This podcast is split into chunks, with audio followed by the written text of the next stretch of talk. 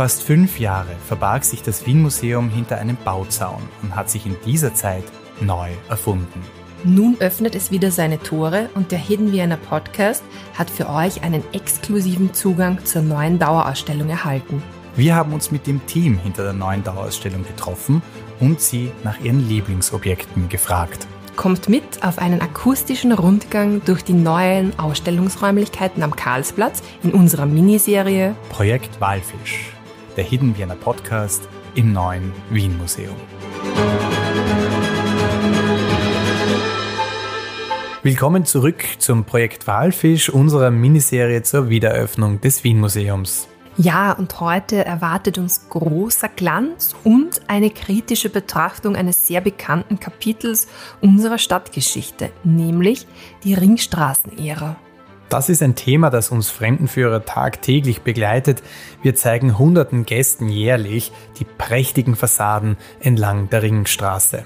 Und wie wir das auch in unseren Führungen von Hidden Vienna Tours machen, versuchen wir auch jetzt hinter die Fassaden zu blicken und die andere Seite der Medaille zu zeigen. Und ich mache jetzt noch einen kurzen Einschub und mache voll für uns Werbung.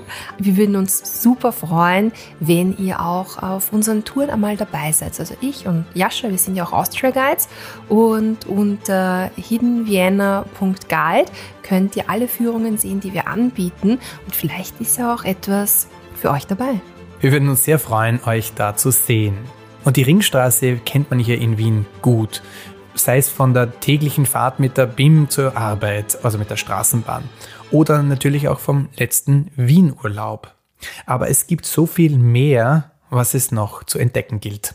Ja, und das machen wir heute. Und der Guide, unser Interviewgast durch die heutige Folge, ist Michaela Linninger. Und man kann sie als Grand Dame des Hidden Podcasts bezeichnen, denn wir hatten sie schon zu Gast und sie hat uns schon viel Spannendes erzählt in der Folge zu den Hutmachern oder zu den Planetenverkäuferinnen und sie ist wirklich so eine ganz tolle Quelle von Wissen, wenn es um die Geschichte unserer Stadt geht. So ist es. Und heute führt sie uns in die noble Gesellschaft der Ringstraße ein. Die Zeit von Kaiser Franz Josef und die Epoche, die er geprägt hat. Anhand eines Gemäldes eines Künstlers, der irgendwie nicht in die Zeit zu passen scheint. Wir sehen einen üppig möblierten Innenraum. Zwei Personen befinden sich in diesem Raum. Der Herr des Hauses sitzt in einem schwarzen Anzug in einem Lehnstuhl und er hält ein edles Glas in die Höhe. Es wirkt schon fast weihevoll, wie er das macht. Die Dame des Hauses durchquert auf dem Bild den Raum in einem roten Kleid, das der letzten Mode entspricht, und sie hält einen Brief in der Hand. Das Kleid äh, besteht aus einem engen Korsett und üppige Stoffbahnen bilden die Schleppe, und mit der linken Hand hebt sie den Stoff des Kleides leicht an, um besser gehen zu können. Ja, und das Interieur dieses Raumes verdient besondere Aufmerksamkeit, denn es ist im sogenannten Mackartschen Stil eingerichtet. Ja, und Hans Mackert war der Star der Kunstszene und ein echter Influencer der Ringstraßenära.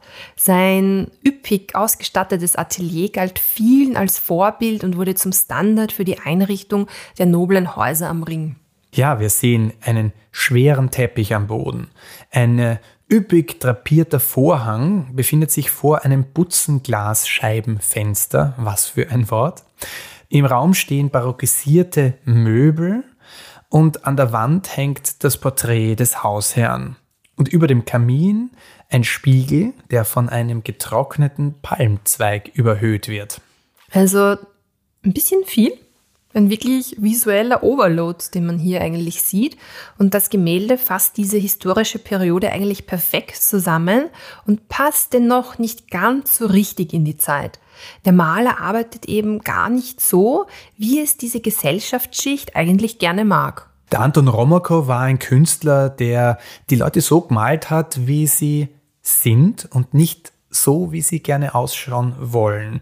Und damit ja, ist dieses Bild ein sehr interessanter Kontrast für dieses wohl ja, populärste Kapitel der Wiener Stadtgeschichte. Ja, und wir haben mit Michaela Lindinger darüber gesprochen, wie man ein solches bekanntes Kapitel die Ringstraße angeht, weil über das weiß jeder irgendwie ein bisschen und auch, wie man das kritisch tut.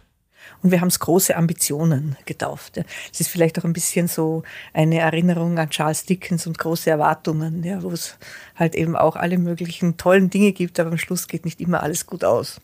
Und das ist eigentlich auch ganz stark das Thema in diesem Kapitel. Wir sind am Ende des ersten Stockwerks und befassen uns mit einer Epoche, die für Wien ja bis heute enorm wichtig ist. Ja, alle Touristen gehen über die Ringstraße, alle schauen sich die großen, tollen Gebäude an, die in dieser Zeit entstanden sind, aber dass diese Zeit halt beileibe eigentlich nicht nur toll war, ja, und dass es dahinter diesen Fassaden, wo es eben sehr viel Schein gab und wenig Sein, ja, dass da ganz andere Dinge auch passiert sind.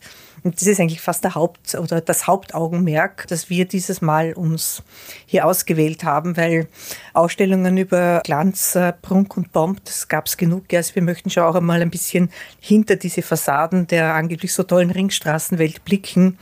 Vor uns ist der Ringstraßenchor, also eine ganz große Vitrine, Frauen, Männer, Kinder in Ringstraßenmoden. Daneben ein kleines Gemälde und um das geht's heute. Von wem ist denn das? Ja, das ist ein Ölgemälde von Anton Romakum. Anton Romako war auch ein Ringstraßenmaler, allerdings halt nicht der Bekannte, das ist Hans Mackert. Also der Romako stand sozusagen immer im Schatten dieses ja sehr glanzvollen ähm, Künstlerfürsten, wie man gesagt hat. Und er war auch sehr arm in Wirklichkeit, der Romako. Ja. Also während der Mackert ein Staatskünstler war, der ein riesiges Atelier in der Gusshausstraße bekommen hat, äh, jede Art von Ausstattung erhalten hat, so blieb der Romako völlig im Schatten. Also der hat zum Beispiel alte Türen von Abrisshäusern oder alte Tischplatten verwendet und auf diesen Hölzern hat er seine Ölgemälde aufgetragen. Wie kam er dann an Auftraggeber? Er hat kaum welche gehabt. Er hat auch kaum etwas verkauft. Also er hat einfach Gemälde selber hergestellt, meistens ohne Auftrag und hat dann versucht, sie in großen Ausstellungen zu verkaufen. Also was er zum Beispiel äh, verkaufen konnte, ist das vielleicht heute berühmteste Gemälde von ihm. Das ist äh, der Admiral Tegethoff bei der Seeschlacht von Lissa. Aber er wollte eben immer Historienmaler werden. Nicht? Aber wenn man sich das Bild halt anschaut und man vergleicht das mit anderen Historiengemälden aus der Zeit, da weiß man, das kann nicht funktionieren. Ja, weil das ist also ein Bild, das eine Momentaufnahme dieser Schlacht zeigt nämlich den Admiral während des gegnerischen Angriffs. Und damals war es aber üblich, riesengroße Schlachtengemälde zu malen. Und es ist natürlich immer darum gegangen, die österreichische Seite als besonders heroisch, siegreich etc. darzustellen. Und der wirkt eher so, ja, er ist total konzentriert, aber auch wird und auch ängstlich. Hilfe, was wird jetzt passieren? Ja? Also es war überhaupt nicht das, was damals das Gängige und das gewesen wäre, was man äh, gut verkaufen hätte können. Dass Anton Romako seiner Zeit voraus war, kann man leicht behaupten. Auf jeden Fall. Er hat einen sehr eigenwilligen Stil, der fast schon an eine Karikatur erinnert. Wenn wir uns zum Beispiel das Porträt von ihm, von Kaiserin Elisabeth anschauen, das hätte ihr sicher nicht gefallen. Na, da kann man ganz sicher sein. Aber was haben denn die Menschen seiner Zeit von seiner Kunst gehalten? Ja, vielleicht kann man es am besten sagen mit einem Zeitgenossen, der hat gesagt, ach so, ja, der Romako, das ist der verrückte Maler mit den verrückten Bildern. Ja, also das ist fast zusammen, was die Zeitgenossen über ihn gedacht haben. Ne? Während der Hans Mack hat ja alle Frauen, er hat hauptsächlich Frauen gemalt, viel, viel schöner dargestellt hat, als sie waren. Da war es beim Romako genau anders. Ja. Er hat schon auch Gesellschaftsporträts gemalt von allen möglichen Damen, aber die waren fast expressionistisch. Ja. Also die wirkten fast wie eine Mischung zwischen Gerstl und Kokoschka oder so. Ja. Also heute sagt man natürlich, er war seiner Zeit weit voraus und hat einen ganz anderen Blick gehabt auf eben diese Zeit voller Schein. Ja. Und er hat immer versucht, eben hinter diesen Schein zu schauen. Auch in der Art, wie er die Leute dargestellt hat. Also ganz berühmt ist äh, sein Porträt von Kaiserin Elisabeth, die er höchstwahrscheinlich nie gesehen hat, bestenfalls von der Weite einmal, vielleicht beim äh, Ringstraßenumzug oder dergleichen. Aber er hat diese Exzentrizität, die diese Frau natürlich in sich gehabt hat, das hat er gespürt und das hat er in diesem Porträt ja ganz stark ausgedrückt. Aber nun zur Ringstraße und ihren Bewohnerinnen. Romako war eher einer, der von außen auf diese Gesellschaft geblickt hat. Das stimmt. Und das Highlight hier in diesem Kapitel über die Ringstraße ist natürlich das große Modell, das diese Ringstraße zeigt. Es wurde in aufwendiger Restaurierungsarbeit in seinen alten Glanz zurückversetzt. Ja, aber wir sehen hier wieder nur die Fassaden und nicht das, was dahinter steckt. Ja, dann tauchen wir doch ein in das Gemälde, das sich Michaela Linninger ausgesucht hat. Das Bild heißt bei uns im Wien Museum Herr und Dame in einem Salon. Es hat ursprünglich wahrscheinlich den Titel Das Ehepaar Römer in seinem Salon getragen. Wir wissen es aber nicht genau. Ja. Aber nachdem es laut Werkverzeichnis eben nur ein einziges Gemälde von Romaco gibt, das ein Interieur darstellt, ist es höchstwahrscheinlich das.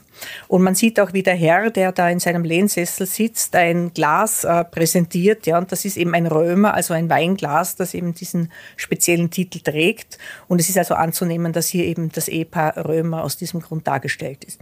Ja, und dann sieht man vorne eben ein kleines Tischchen, da ist ein Austernfrühstück drauf und eine Karaffe mit Weißwein. Und vom hinteren Teil des Salons kommt seine Ehefrau in einem dieser typischen 1880er Jahre überdimensionierten Kleidern mit einem riesengroßen Hinterbau. Ja. Cul de Paris hat das äh, geheißen. Und sie bringt einen Brief. Ja, manchmal heißt das Gemälde auch der Brief in der kunsthistorischen Literatur. Wenn man glaubt, der Brief ist eigentlich das, um was es hier geht, dass, dass sie ihm irgendetwas mitteilt, äh, dass sie irgendwo eingeladen sind, dass jemand gestorben ist, was auch immer. Man weiß es nicht. Aber das Besondere an diesem Bild eben und weswegen wir es eigentlich ausgesucht haben für die Dauerausstellung, ist, dass es diese Ringstraßengesellschaft so zeigt, wie sie wirklich war. Ja. Nämlich also kurz vor dem totalen Absterben eines ganzen Reiches. Und so war es auch der Fall. Also wenn man davor steht, hat man fast das Gefühl, dass die jetzt alle gleich aus dem Bild herausfahren und auf einen zukommen. Ja. Also es ist völlig ungewöhnlich, ein Gemälde, wie es kein zweites äh, in dieser Zeit gibt. Und das ist der Grund, dass wir es eben gleich neben diese Ringstraßenkorso-Vitrine gestellt haben, um eben zu zeigen, das war eine Gesellschaft, ja, die hat sich bereits überlebt gehabt. Ja. Und man sieht also bereits in diesem Gemälde, dass das Ende der Monarchie, dass der Weltkrieg, dass alle möglichen Katastrophen höchstwahrscheinlich vor diesen Leuten stehen, obwohl sie natürlich nichts davon im Moment bemerken. Ja. Und man sieht auch das Übertriebene dieser Zeit ja sehr gut in dem Salon. Ja. Also allein das Kleid, äh, was ich schon erwähnt habe, dann diese unfassbar vollen Räume, wie sie der Makat-Stil ja vorgegeben hat, ja, mit lauter künstlichen Pflanzen. Es war ja nichts echt. Ne? Also all das, finde ich, sieht man in diesem Gemälde sehr gut und deswegen ist es für uns das Sinnbild äh, unseres Kapitels über die Ringstraßenepoche. Stichwort prächtige Ausstattung. Also man sieht in diesem Raum und es ist sehr, sehr reich ausgestattet, über drüber eigentlich. Wie groß war der Anteil der Wiener, die sich sowas überhaupt leisten konnten? Ja, also vor dem Börsenkrach, ja, das war 1873. Das ist, das ist das erste Mal, dass das Wort Crash sozusagen in die Geschichte eingegangen ist. Und es wird in unserer Ausstellung auch ein Börsenspiel geben, wo die Leute anhand eines Computerspiels wirklich also an ihrer eigenen Person erfahren können, wie man investiert hat und wie das schiefgehen kann. Ja, und dieser Börsenkrach eben hat unglaublich viele Leute verarmen lassen in Wien. Ja, also auch Leute, die Ringstraßenpalais gebaut haben. Also der berühmteste, glaube ich, ist Gustav Epstein bis heute. Das Palais Epstein ist eines der allerschönsten Palais damals bereits gewesen und vor allem es war das teuerste. Es ist nämlich genau gegenüber der Hofburg. Ja. Also je näher ein Ringstraßenpalais-Grund bei der Hofburg war, desto teurer war der Parzellenpreis. Ja, und der Epstein hat also dort ein sehr schönes Neorenaissance-Palais hingestellt. Aber er hat dem Bankgeschäft selber im Gegensatz zu seinen Eltern nicht mehr so viel zu tun haben wollen und hat sich mehr auf Kunst, auf äh, Wohltätigkeit, äh, auf Reisen und dergleichen konzentriert. Und er hat das operative Geschäft äh, eigentlich seinen Prokuristen überlassen. Ja? Und wie er dann eben draufgekommen ist, dass der offenbar Geld abgezweigt hat und eben privat riskant investiert hat, war es zu spät. Der Prokurist ist aus dem Fenster gesprungen und der Epstein hat dann im Endeffekt dort um Wohltätigkeit ansuchen müssen, wofür er früher gespendet hat. Also es war eine sehr extreme Geschichte. Aber natürlich ganz allgemein, äh, die Leute, die an der Ringstraße gewohnt haben, es waren äh, Banker, Industrielle, Kaufleute und dergleichen, eine ganz, ganz schmale Schicht in Wirklichkeit. Ja, also die Masse, die in Wien gelebt hat, hat die Ringstraße meistens nicht einmal gesehen, ja, weil die sind in ihren eigenen Grätzeln, also in den heutigen Bezirken außerhalb des Gürtels gewesen und haben überhaupt keine Verbindung gehabt zu den Leuten, die dort zwischen Oper und Schwarzenbergplatz, also eben dem Ringstraßenkorso zur allgemeinen Arbeitszeit um 11 Uhr Vormittag, ja, wer dort auf und ab geht, hm, hat natürlich nicht arbeiten müssen und das war überhaupt keine Zeit, äh, wo irgendein arbeitender Mensch in die Stadt gekommen wäre. Also das Einzige, was die wirklich von der Ringstraße gesehen haben, war die riesige Staubwolke. Ja. Es war ja 70 Jahre Staub. Also du hast ununterbrochen diese Wolke gesehen, eben von den Arbeiten an den öffentlichen Gebäuden und den äh, Palais. Auf das Börsenkrachspiel bin ich schon sehr gespannt. Ja, voll. Ich habe von Aktien und Kursen an der Börse sowas von überhaupt keine Ahnung. Ich werde sicher sehr schnell baden gehen bei dem Spiel. Aber jetzt haben wir etwas vom Ringstraßenkorso gehört. Ja, das war etwas ganz Einzigartiges in Wien und ich würde fast sagen, da hätte ich gern eine Zeitmaschine jetzt, weil das wird sich auf jeden Fall auszahlen, das zu beobachten. Aber was war denn dieser Ringstraßenkorso jetzt genau? Der Ringstraßenkorso war eben dieses öffentliche Spazierengehen und dieses Sehen und Gesehen werden. Ja, also es hat meistens zwischen elf und halb zwölf am Vormittag stattgefunden und dort sind eben die Damen, aber auch die Herren, die eben Prokuristen und anderes Personal gehabt haben, sind dort also auch mit den Gouvernanten teilweise und den äh, Kindern, weil die sind ja privat unterrichtet worden und nicht in öffentliche Schulen gegangen und haben dort eben die neueste Mode ausgeführt. Also wie gesagt, es ging von der Oper zum Schwarzenbergplatz und wieder zurück. Ja, es waren immer die gleichen Leute, man hat sich dort getroffen, man hat geredet, man hat aber, wie gesagt, hauptsächlich die neueste Mode und die gut gekleideten Kinder ausgeführt. Also in dieser Ringstraßenvitrine zeigen wir die Entwicklung der Ringstraßenmode von den 1860er bis in die 1880er Jahre. Es sind eben unterschiedliche, hauptsächlich Damenkleider natürlich zu sehen. Und in der Silhouette, also in der Form, bleiben die Kleider erhalten, aber nicht genau die, die Sie jetzt am Anfang sehen können. Also wir sind in der glücklichen Lage, dass wir in unserer Modesammlung sehr viele äh, Damenkleider aus dem 19. Jahrhundert haben. Und sie werden dann je nach Maßgabe der Textilrestaurierung, aber wahrscheinlich jetzt einmal nach einem Jahr gegen andere Kleider, aber mit derselben Silhouette ersetzt. Das ist genau meins, die Modestrecke des ausgehenden 19. Jahrhunderts. Ich finde das ja sehr, sehr spannend, was Modegeschichte so erzählen kann. Und ich werde auf jeden Fall öfter vorbeikommen und schauen, ob es in der Vitrine neue Kleider zu bestaunen gibt. Ja, und das geht ja auch so einfach, weil das Wien Museum, die neue Ausstellung, ist gratis zu besuchen. Ja, und in diesen noblen Kreisen war es wirklich Mode, sich porträtieren zu lassen. Und äh, auch nach der Erfindung der Fotografie war das so, weil das Ölgemälde hat den großen Vorteil, dass es in Farbe ist. Und man konnte sich so darstellen lassen, wie man gerne gesehen werden wollte. Genau, neben den schon angesprochenen Hans Mackert ist natürlich auch Gustav Klimt der Name, der da sozusagen groß aufleuchtet. Von wem hätte sich Michaela Lindinger jetzt malen lassen? Klimt, Mackert oder vielleicht doch Romako? Das ist ganz leicht. Anton Romako war immer einer meiner Lieblingsmaler, schon seit ich ein Teenager war. Das kam ja wie aus der Pistole geschossen und ich kann mir das auch gut vorstellen, wie Michaela Lindinger im Atelier von Romako Modell sitzt. So wie der Glanz der Ringstraßenpalais verging, ist auch nun unsere Zeit abgelaufen und wir schließen das Kapitel zur franzisko-josephinischen Zeit. Doch noch ist die Monarchie nicht zu Ende und die üppigen Dekorationen eines Hans Markert weichen denen von Gustav Klimt und Otto Wagner. In der kommenden Folge widmen wir uns also dem Jugendstil und in Wien sagen wir dazu die Sezession. Und wir nehmen Platz auf dem Stuhl eines sehr umstrittenen Mannes, eines Wiener Bürgermeisters. Dieses Hidden Vienna Podcast-Projekt entstand in Zusammenarbeit mit dem Wien Museum. Wir bedanken uns bei Direktor Matti Bunzel und unseren Interviewpartnerinnen, die mit uns ihr Wissen teilten und ganz besonders bei Konstanze Schäfer, die das alles ermöglicht hat. Moderation Simone Schiedl und Jascha Nowak. Die Musik stammte von ANBR Premiere. Dieses Projekt wird gefördert durch die Wirtschaftsagentur Wien. Copyright Hidden Vienna Tours 2023.